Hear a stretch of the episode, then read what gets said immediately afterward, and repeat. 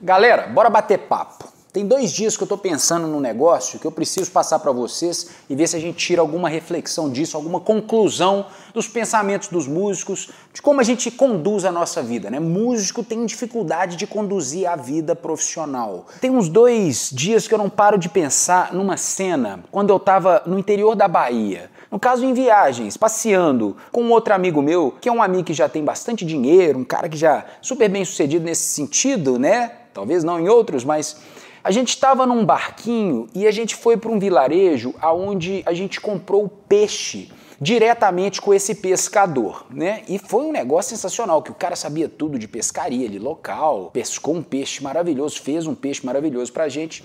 E aí esse meu amigo virou pro pescador e falou: "Por que, que você não amplia o seu negócio? Por que, que você não compra um freezer a mais? Chama uns meninos aqui para te ajudar, amplia. Aí você vai conseguir 10 pessoas trabalhando para você, pode levar os peixes até a capital, não é difícil". E ele entendia um pouco dessa coisa de transporte e aí começou a tentar convencer esse pescador, bem humilde, bem simples, de ampliar os negócios.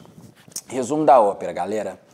O pescador virou pro, pro meu amigo e falou assim: Olha só, do jeito dele, né? Super simples. Eu moro aqui há muito tempo e eu amo a minha vida. Estou muito bem aqui, muito bem instalado, muito bem com a minha vida.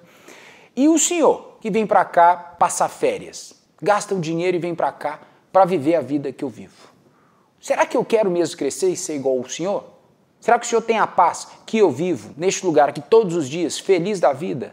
Claro, talvez eu não tenha a mesma quantidade de dinheiro que você tem, mas eu estou tão feliz. Tenho minha família, meu barquinho, faço as coisas do meu jeito, nunca falta, tá tudo certo. Aí o meu amigo tomou um tapa de luva, assim, mas totalmente inocente, ingênuo, né?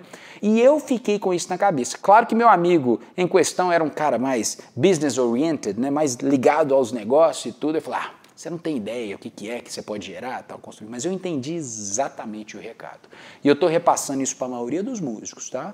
Vários de vocês estão em busca das pérolas, dos brilhos, do holofote. Tem gente que quer mesmo ser famoso, e isso é bom demais, tá? Se você quer e faz todo dia por onde? Porque você gosta da atenção, você tem uma pressão do talento, o bravado de agora hum, falar que Porra, eu tenho uma música para mostrar pro mundo e várias pessoas merecem ouvir isso, assim como eu mereço o retorno dela. Eu entendo isso, cara. Eu também tenho a pressão do talento por outros viés, por outros motivos. Já tive essa ambição e continuo insistindo. Se você tem, corra atrás. Agora, vários de vocês podem se beneficiar com um pouco dessa reflexão, que é qual? A gente não precisa ser gigante, estratosférico para mostrar nada para ninguém, para ser feliz, para conquistar as coisas mais felizes da vida. O meu amigo toma três remédios de taja preta para conseguir dormir, para conseguir e quando acorda também estimulantes até o toco. Então assim, esse pescador mostrou a simplicidade da vida que a gente pode trazer para a música também. O que o músico tem que fazer é trabalhar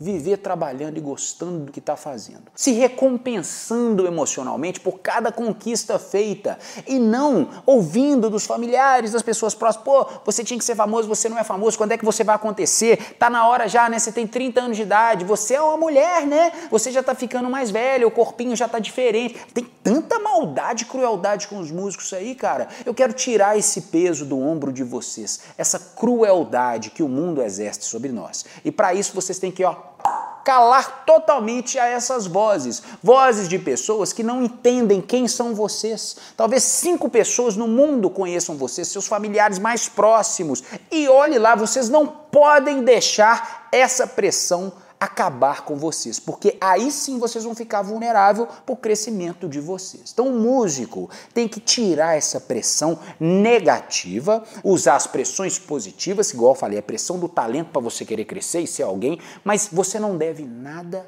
a ninguém.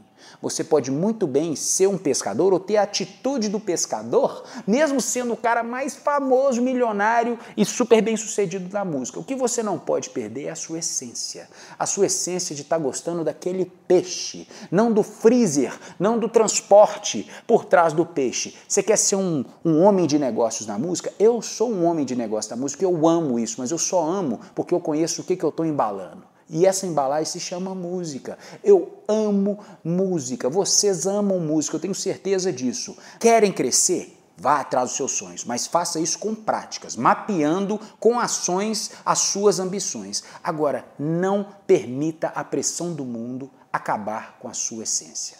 Vamos em frente.